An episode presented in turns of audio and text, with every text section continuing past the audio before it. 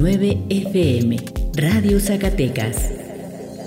Transmitiendo las 24 horas del día desde el Cerro de la Virgen, con estudios y oficinas en Lomas del Calvario número 105, Colonia Díaz Ordaz. Interior, Instituto Zacatecano de Cultura Ramón López Velarde, en Zacatecas Capital.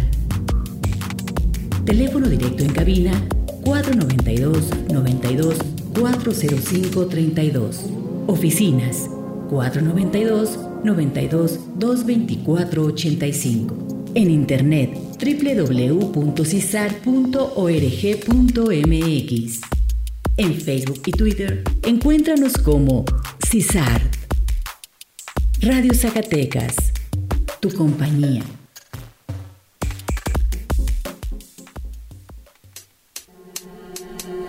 La voz de la transparencia.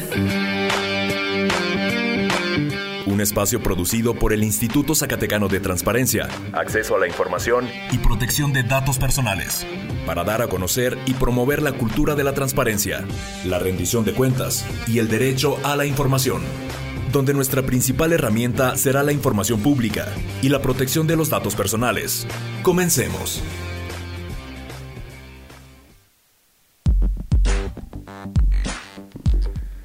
Muy buenas tardes, lunes 28 eh, de noviembre, eh, su servidor Javier Berumen les da la más cordial bienvenida a este espacio producido por el Instituto Zacatecano de Transparencia, Acceso a la Información y Protección de Datos Personales, de manera coordinada con el Sistema Zacatecano de Radio y Televisión. Le recuerdo que puede participar con nosotros a través de facebook.com diagonal Isaac, en Twitter arroba Isaac-Sac, y este episodio, si no es que ya nos está escuchando a través de, esta de la plataforma Spotify, estará en cuestión de unos minutos ahí al aire para que lo pueda consultar y difundir. Eh, bien, el tema de hoy, eh, comentarles muy interesante, ya que eh, este 30 de noviembre se celebra el Día Internacional de la Seguridad de la Información, una celebración que surgió en 1988 como consecuencia del primer caso de malware de propagación en red que se registró en el mundo, conocido bajo el nombre de gusanos de Morris.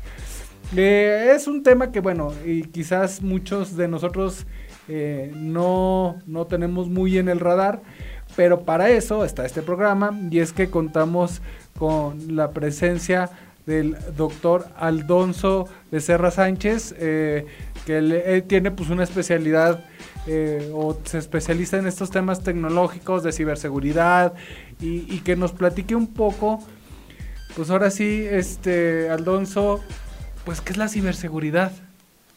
Sí, mucho, mucho gusto estar aquí acompañando y un saludo a todas las personas que por ahí tenemos en la audiencia. Sí, mira, a veces eh, hay que establecer un poco la base sobre a lo que se refiere la ciberseguridad. Hay mucha gente que a veces lo puede confundir con otros términos. Por ejemplo, eh, partimos del concepto de la seguridad de la información. En general, la seguridad de la información, bueno, se refiere a procesos, técnicas que nos ayudan a proteger datos. Si esos datos pueden ser en papel, impresos, a mano o incluso digitales. Si de ahí se deriva una rama que es la seguridad informática. La seguridad informática pues tiene el mismo propósito, o sea, proteger los datos a través de mecanismos.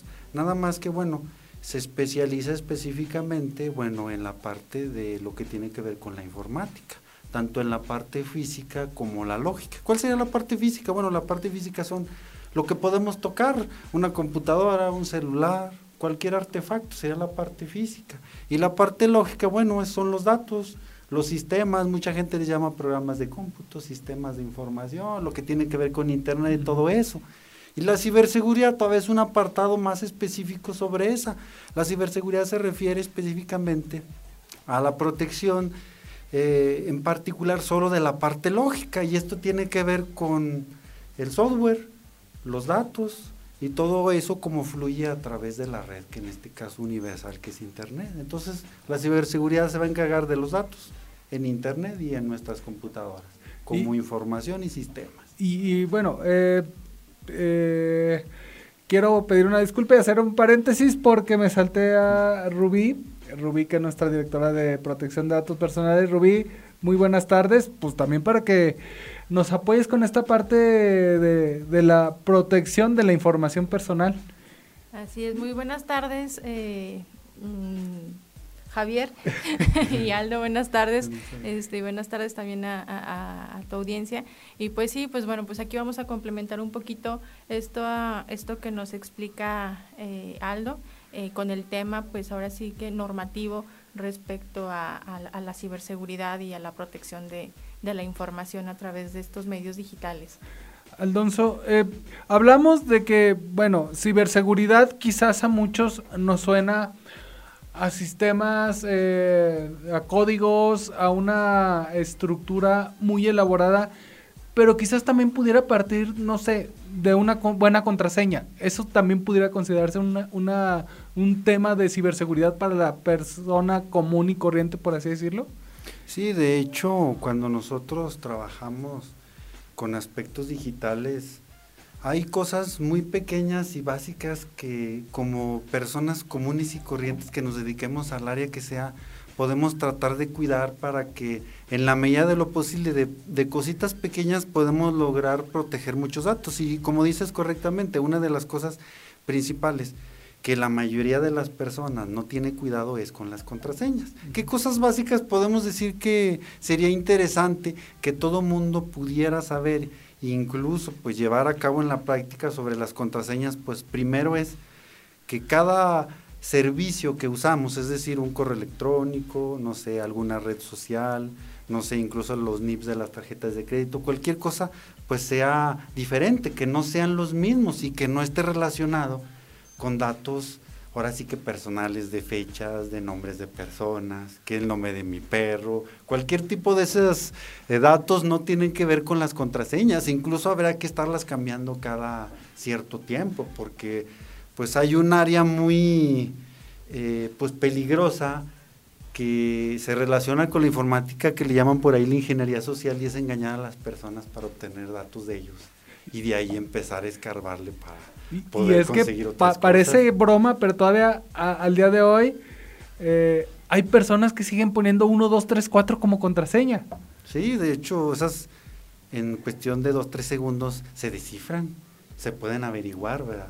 Entonces, por eso ustedes se habrán fijado en algunos de los servicios que ustedes utilicen, pues siempre te pide mínimo cierta cantidad de caracteres y que le pongas mayúsculas, que minúsculas, números y que... Y, es más reciente, anteriormente te pedían la contraseña que quisieras y ahora cada vez te piden más requisitos, es decir, antes era nombre, eh, bueno, letras y números, ahora es letra, números, carácter, mayúsculas y minúsculas, es decir, ya las mismas aplicaciones te van orillando a tener una contraseña más robusta. Sí, es que bueno, como cada vez se ha ido más uh, difundiendo todo esto de la digitalización, pues se vuelve más propenso a que pues a la gente le interese el acceso a esto. A veces ni siquiera tú como una persona común y corriente dirías, pues yo que puedo tener que le interese a otras, a otras personas. Pues a veces somos intermediarios para acceder a otro, a otro escalón más alto. Más si trabajamos en una corporación donde sea algo pues más uh, delicado. Eso es muy interesante, Rubí, porque, bueno, tú que lo ves desde el lado eh, eh, como un organismo autónomo, pues también los funcionarios tenemos que ser conscientes de que no nos están hackeando muchas veces nuestra computadora con, nuestras cuentas, sino con información incluso de, de ciudadanos. Sí, claro, y eso es este, también muy importante, por eso algo que hemos tratado de eh, fomentar o incentivar durante estos últimos meses en, el instituto es justamente el tema del documento de seguridad, que no es más que implementar medidas de seguridad este, administrativas, físicas y técnicas, en este caso son las que eh, las que se refieren a la cuestión informática, pues justamente para la protección de la información de, que, que, recaba cada una de estas instituciones y que le da tratamiento, ¿no? Porque como bien lo dicen, pues justamente a veces en nuestro hacer institucional, pues recabamos datos personales, tratamos datos personales, ahora sí que a fin de, pues, de llevar a cabo trámites o servicios. Entonces, pues efectivamente, como bien lo dice el doctor, este, pues a veces solamente somos el puente, ¿no? O sea, a lo mejor decimos, pues, ¿qué les puede interesar de, de nosotros? Pues no, a lo mejor de nosotros no, pero sí de nuestro entorno, de nuestra cuestión académica, laboral, etcétera. Y bien, Alonso, ¿cuáles son los principales tipos de, ciberataques eh, o, posibles ataques que, nos vemos hoy en día eh, propensos? Sí, mira, en general mucha comunidad adopta algunas categorías para poder ir como que organizando este tipo de, de ataques. Entre las principales categorías podemos decir que es el ciberespionaje, por ejemplo, es una de las ramas donde, bueno, a lo que le importa a muchas personas que se dedican a estos actos ilícitos, pues es recabar, robar información de empresas, de individuos, proveedores, clientes, muchas veces con el fin de venderlos a un tercero. Y ese tercero, bueno, brincará otro escalón que será el, el de donde empezamos los cibercrímenes. Los principales cibercrímenes que vamos a tener en la actualidad tienen que ver con la suplantación de la identidad de las personas. Y eso creo que a todos nos ha tocado alguna vez que nos llegue un correo electrónico, un mensaje SMS o incluso meternos una página donde pues nos diga, oye, es que necesitamos que nos proporciones estos datos porque te has ganado un premio y pues dime eh, cosas a lo mejor que tú normalmente no harías, ¿verdad? Eh, en lo particular a mí me llegan cada rato correos y mensajes SMS, incluso donde te dice que te ganaste un premio, que deposita 500 pesos para acceder al premio, cosas así. A veces es más fácil robar día a poquito que robar millones de un solo golpe. Entonces es muy propensa la gente a caer en este tipo de cuestiones. Y yo siento que más de una persona ha caído en esto. ¿verdad? Pues ahorita está muy en boga este tema de, este, de la de suplantación de identidad justamente. Yo creo que no hay día en el que no nos llegue ahí el mensajito del amigo conocido de hoy. Me hackearon mi teléfono justamente por caer en este, en este tipo de situaciones. ¿no? Sí, y, y, y, también eh, volvemos, y esto yo creo que es más como quizás eh, padres de familia o algo la suplantación de identidad también en redes sociales. O sea, yo creo que eh, de 10 solicitudes de amistad que nos llegan, muchas veces 8 o 7 son perfiles que a legua se ven falsos y, es muy fácil crear estos perfiles. Entonces creo que la suplantación de identidad sí está creciendo y, y en redes sociales tenemos eh, mucha información sensible que, que puede ser utilizada como, como dice el doctor para pues para ponernos en otras situaciones eh, mucho más eh, graves.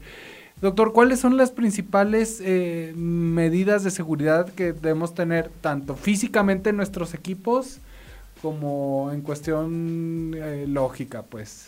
Sí, de hecho, como lo comentas, en general nosotros debemos de tener cuidado con, el entorno. Una parte del entorno, bueno, es nuestro equipo celular o la computadora, tableta, y sea personal o en el área laboral donde nos encontremos.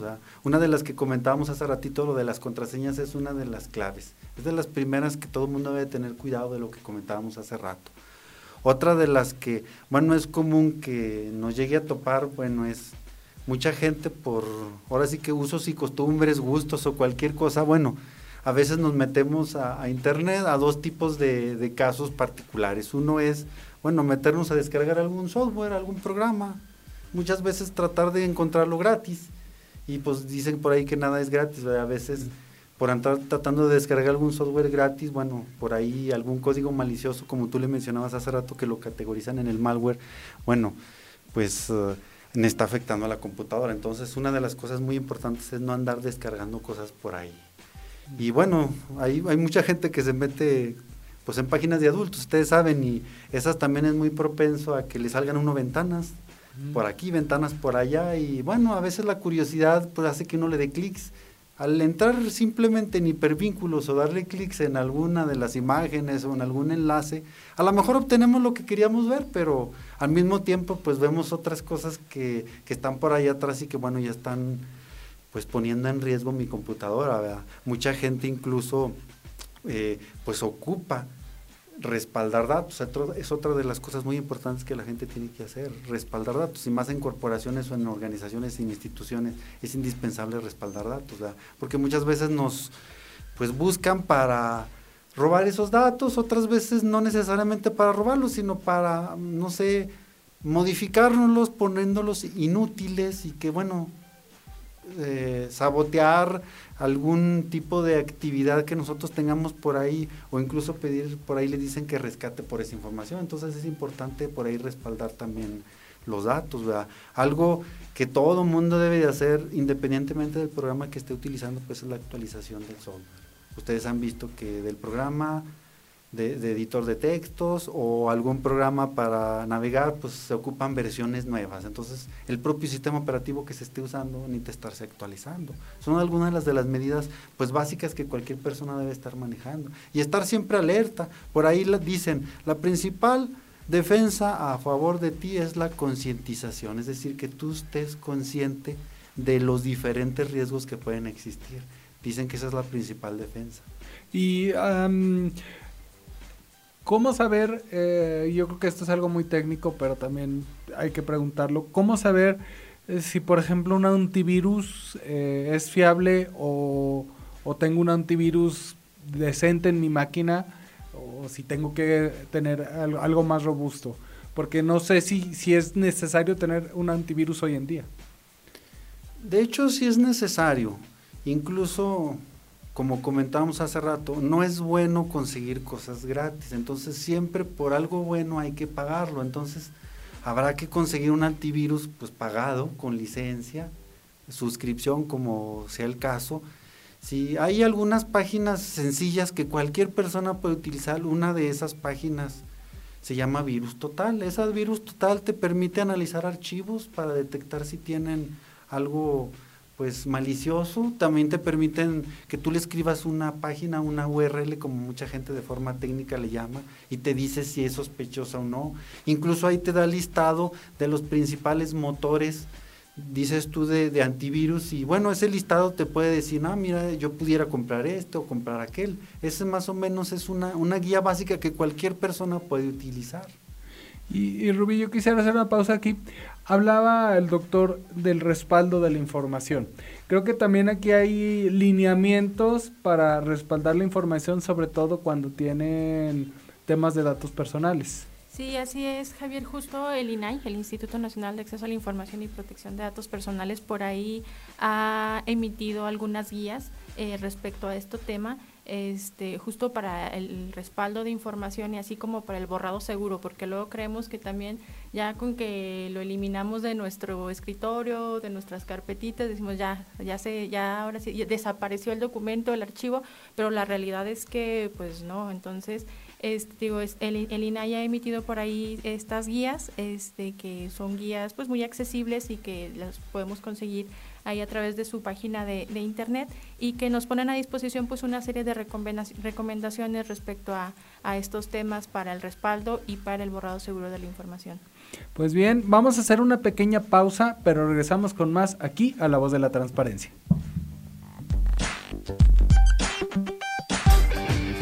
En un momento regresamos a La Voz de la Transparencia.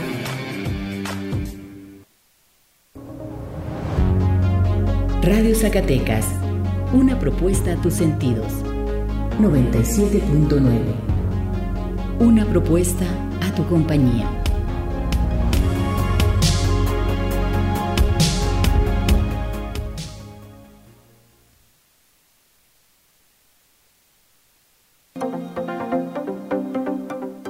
¿Qué es la quimioterapia?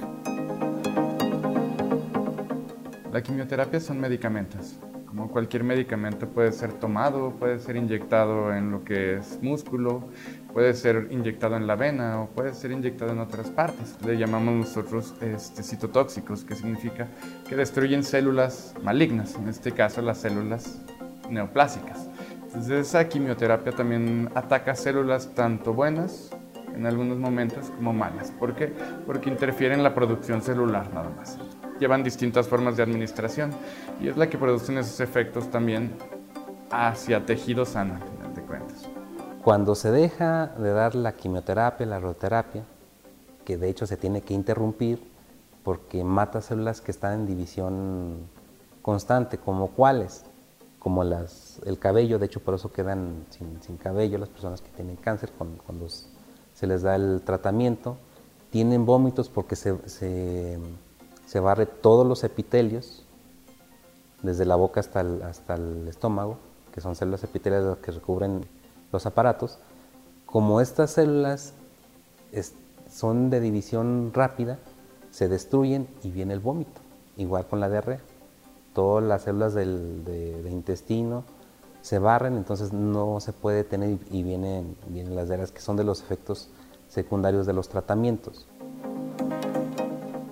Conoce más sobre cáncer infantil en las redes sociales de Conciencia 24.1.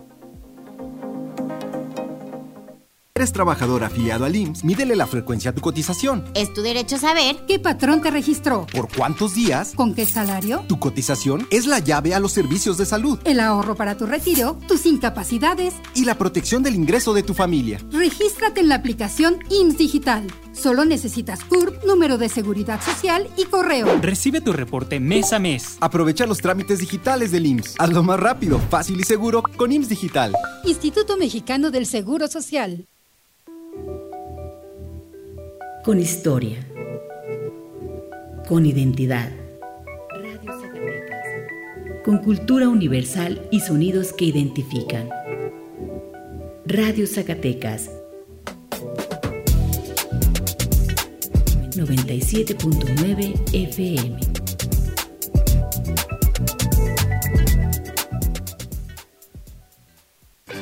Continuamos con más información en La Voz de la Transparencia.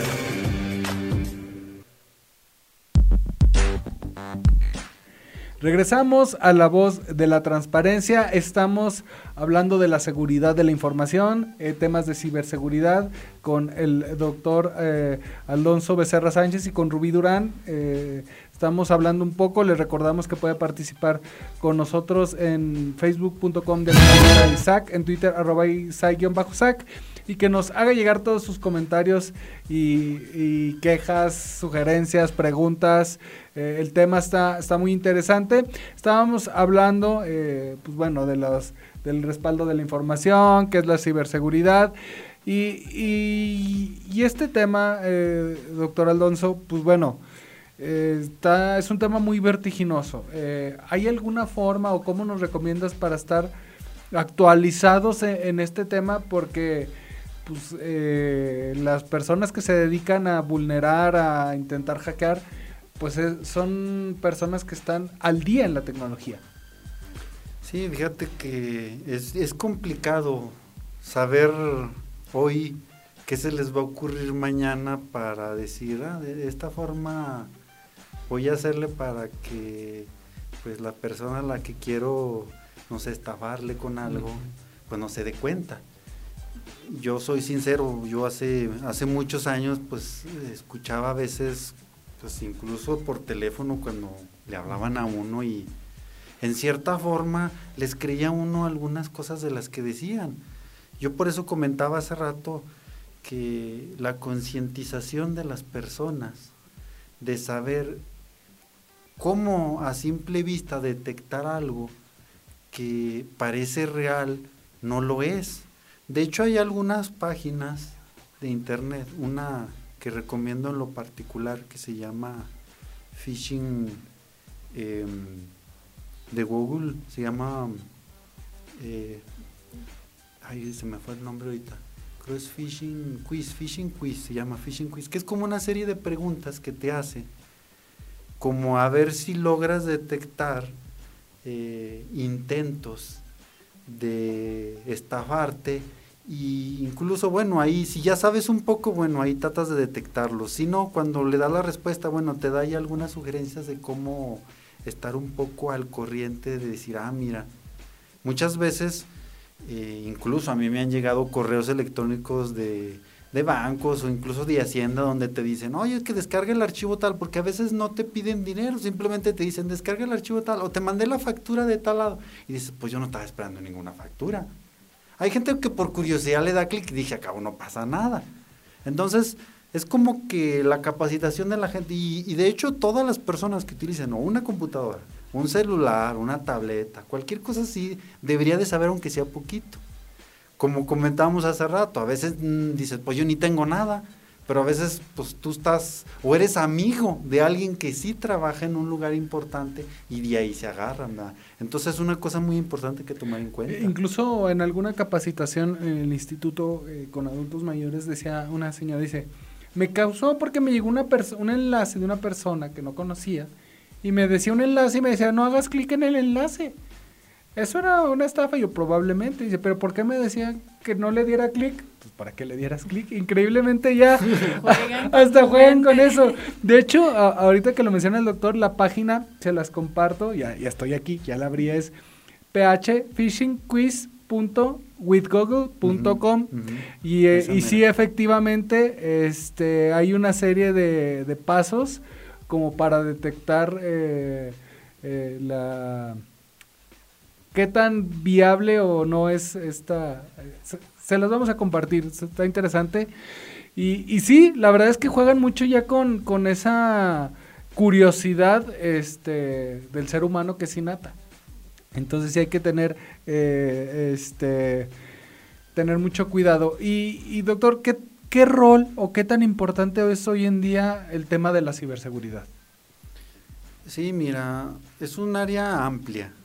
Sí, en general hay distintos tipos de roles que una persona puede establecer cuando se dedica a esa, a esa área del conocimiento. Está desde consultores o analistas de corporaciones, de institutos, está la gente que se dedica a tratar de hacer pruebas, de vulnerar eh, precisamente bienes de instituciones, bueno, que, lo contratan para ese fin, porque incluso hay que tener cuidado, y, si las personas que escuchan esto hay que tener cuidado donde a veces hay gente que no sabe nada del área, no sé, yo soy, no sé, no sé, enfermero, por poner un ejemplo, no sabe nada del área de informática, dice, ah, mira, me encontré este programita que dice que me permite hackear las contraseñas del wifi, me voy a robar la del vecino. Ya con el simple hecho de hacer la prueba, ya estás haciendo un delito aunque ni siquiera la hayas obtenido. Entonces, es muy fácil que cualquier persona que no sea del área pueda acceder a herramientas de este tipo y tratar de hacer cosas que a veces ni siquiera se da cuenta que está haciendo y ya está cometiendo pues actos que dependiendo de las leyes y los países, bueno, en algunos serán más severos que en otros. Entonces, pues sí es, es importante todo esto. Y, hablando precisamente este tema de, normas, eh, Rubí, eh, ¿cómo está México en este tema de la normativa en cuestión de, delitos en materia eh, pues digital? Sí, la verdad es que sí estamos un poquito atrás. Eh, en México no contamos con una normatividad o una legislación dedicada a estos delitos cibernéticos. Por ahí solamente nuestro Código Penal Federal eh, contempla un título que se refiere eh, justo al acceso ilícito a sistemas y equipos informáticos y a la revelación de secretos, pero pues de alguna manera es solamente un título que queda muy ambiguo y que pues deja varias, varias lagunas. Entonces, pues de esa manera nos se dificulta un poquito la lucha contra el, el cibercrimen. Este, por ahí existe el convenio de Budapest, que es un tratado internacional que justamente eh, busca abordar estos delitos cibernéticos. Eh, México, pues lamentablemente solamente somos observadores, este, no formamos parte aún. Por ahí eh, se han hecho algunas gestiones, este, el último fue en el año, el año pasado justamente, por ahí se hicieron, pero no se ha logrado esa adhesión. Entonces, pues sí es muy importante porque como te comento, pues este, de alguna manera estamos un poquito eh, desprotegidos en este, en este aspecto. Pues bien, eh, se nos fue volando el tiempo. Doctor, ¿algo que te gustaría comentar para cerrar eh, la, la, emisión? Sí, pues más, que, más que nada es importante que la gente se dé cuenta de que a veces no tenemos mucho, ya sea material o, o monetario que pareciera importante para otras personas, pero sí debemos de tener cuidado en pues cosas básicas que es lo que estuvimos comentando hoy y paulatinamente eh, podremos irnos dando cuenta, a veces a la mala cuando nos aplican un, un pues problema pequeñito o grande de, de estafa, a veces nos ponemos a pensar en eso, pero yo digo que hay que tratar de prevenir antes de que nos pase. Eso es lo que yo recomendaría mucho. Pues bien, Rubí, sus conclusiones. Pues igual como comentaba el doctor, creo que ahorita el trabajo es concientizar a la sociedad, a la ciudadanía en cosas tan simples y tan sencillas como las que hemos platicado esta tarde, este que desde que tenemos una computadora, un celular en nuestra mano, pues ya tenemos esa responsabilidad también como decía, pues nada es gratis en esta vida, ¿no? A veces estamos pagando con nuestra información, con nuestros datos, y no es la nuestra, pues con la del vecino, el amigo, nuestro trabajo, cuestiones laborales, etcétera. Entonces, pues este no echarlo en saco roto, eh, pues estar ahí al pendiente, por ejemplo, todos estos correos que comentaba el doctor, este luego los SMS que nos llegan, pues este estar alertas y pues, este, pues para evitar caer en, en algún fraude de este tipo. Así es. Y miren, en este ratito ya estuve eh, revisando este enlace, está muy interesante. Te van dando ejemplos de correos electrónicos y te ponen dos opciones, ¿es legítimo o es phishing? Ya tú dices si es o no y te van diciendo eh, tips de por qué. O sea, por ejemplo, aquí en un ejemplo me dice, has detectado que tu URL es engañosa y el dominio real es eh, tal.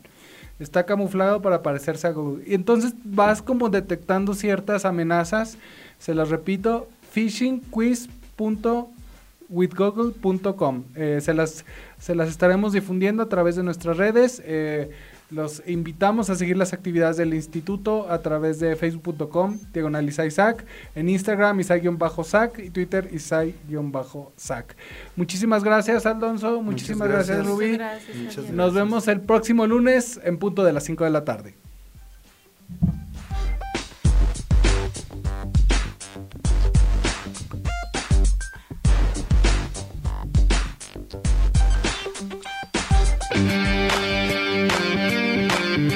La voz de la transparencia termina su emisión de hoy. Recuerda hacer valer tu derecho a la información. Nosotros te asesoramos. Sigue nuestras actividades en Facebook, Twitter y por supuesto la próxima semana en otra emisión de La voz de la transparencia.